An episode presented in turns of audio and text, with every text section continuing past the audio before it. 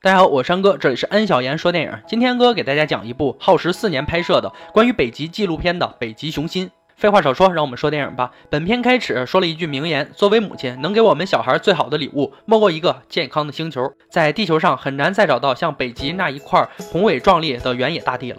一望无垠，也只有在这儿极为寒冷的南北极，才是世界上最干净、很少被人类污染的地方吧。北极的夜空是那么的美丽，有时它会被舞动的北极光所点亮。虽然很冷，但北极熊一家认为这里是最好的天气。千万年前，一些棕熊向北迁移，逐渐适应了这里的环境。随着时间的推移，它们的毛色开始变白，仿佛就已经与雪地融为一体一样。也许变白的皮毛是为了方便它们伪装以捕食猎物。鼻子变长，嗅觉开始变得灵敏。这里对于人类来说是冰天雪地的世界，可对对于他们来说却是幸福家园。看着一家慵懒地躺在浮冰上，太阳暖洋洋地照射下来，他们不会迁移到其他地方去，因为他们只适合在北极生存。几千年的演化让他们逐渐适应了这里。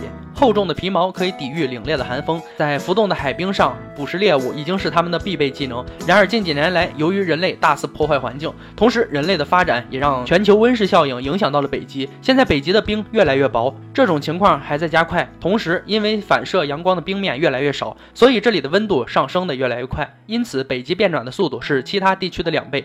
剧中报道，一九八零年北极冰面要比现在多出百分之二十五。对比现在，依照推算的话。在二零二五年左右，北极的冰几乎都会融化。我们无法阻止，但我们可以减缓它消失的速度。我们需要节能减排，就可以让整个地球降温。这个画面让我们看到了北极冰盖的融化，融化的越来越快，形成的瀑布就越宏伟。同时，冰面之间的距离不断拉大，这也对北极熊是个挑战。它们只能漫无目的的寻找栖息之地。所以他们踏上最远的游泳旅程，跟随着他们已经连续游了九天，只为找到一个合适捕猎和休息的冰面。大批鸟类飞过，他们也在同北极变转做斗争。这里的鸟类大多是候鸟，而这里的爱斯基摩人也在同全球变暖做斗争。爱斯基摩人有个特殊的生存技能，在以前老人们都通过云朵来判断天气，但现在天气的模式总在变换，难以预测。爱斯基摩人可以迁徙到更远的地方生活，但是北极熊却不行。已经来到北极二十年的摄影师说，他最喜欢拍摄的是北极熊母女自由自在的在水里嬉戏。北极熊妈妈会超过两年的时间来哺育小熊，同时也教会小熊如何生存和捕猎。而海象妈妈花费的时间会更久，它们也会慵懒地躺在冰面上，一待就是一整天。有记录显示，北极的夏天比过去长了大约一个月。变化的气候和冰面让海象和饥饿的北极熊难以适应。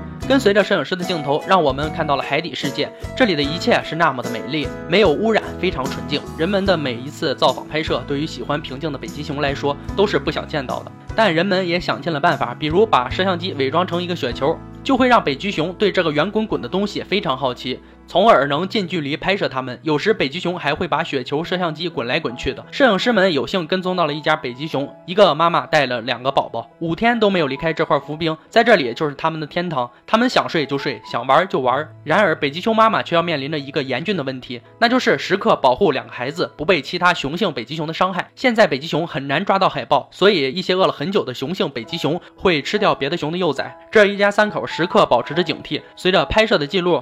五天里，北极极熊妈妈抵挡住了四次雄性北极熊的侵害。和天下所有母亲一样，他们态度很明确：当自己宝宝受到危险时，他们宁愿用自己的生命去保护他们。这天，北极熊妈妈终于抓到了一只海豹，一家人终于可以饱餐一顿了。有一次，一只雄性北极熊从他们后面冲了过来，妈妈意识到了危险，喊自己儿女赶紧快跑。雄性北极熊是它的两倍，打起来肯定是打不过的。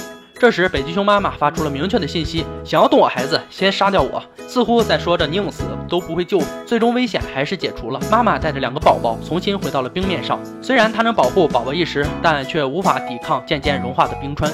世界上很少有北极这样雄伟的大陆，在这里能看到美丽的北极光，可耀眼的冰川不断消失。北极动物们需要冰川才能生存，它们的生存和生活环境逐渐变得恶劣了。作为食物链顶端的人类，还在不断的打破了平衡。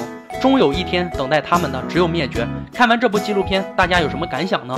地球是一个平衡体，随着人类社会的进步与发展，势必会给环境或者动物带来一些不可弥补的错误。每一次看极地题材的纪录片，安哥都觉得感触颇多，同时更加深刻地认识到，世间万物都是相互制约的。再强大的生物也有化解不了的难题，再凶猛的动物之间也有温情存在。所以很多时候觉得纪录片比小说、电影更精彩、更感动，就是因为它太现实，所以能够让我。我们直面那些残忍与温情的瞬间。我山哥，这里是安小言说电影，喜欢记得点赞、转发、评论哦，也可以微信、微博搜索“安小言说电影”，关注我。今天就说到这儿吧，我们明天见。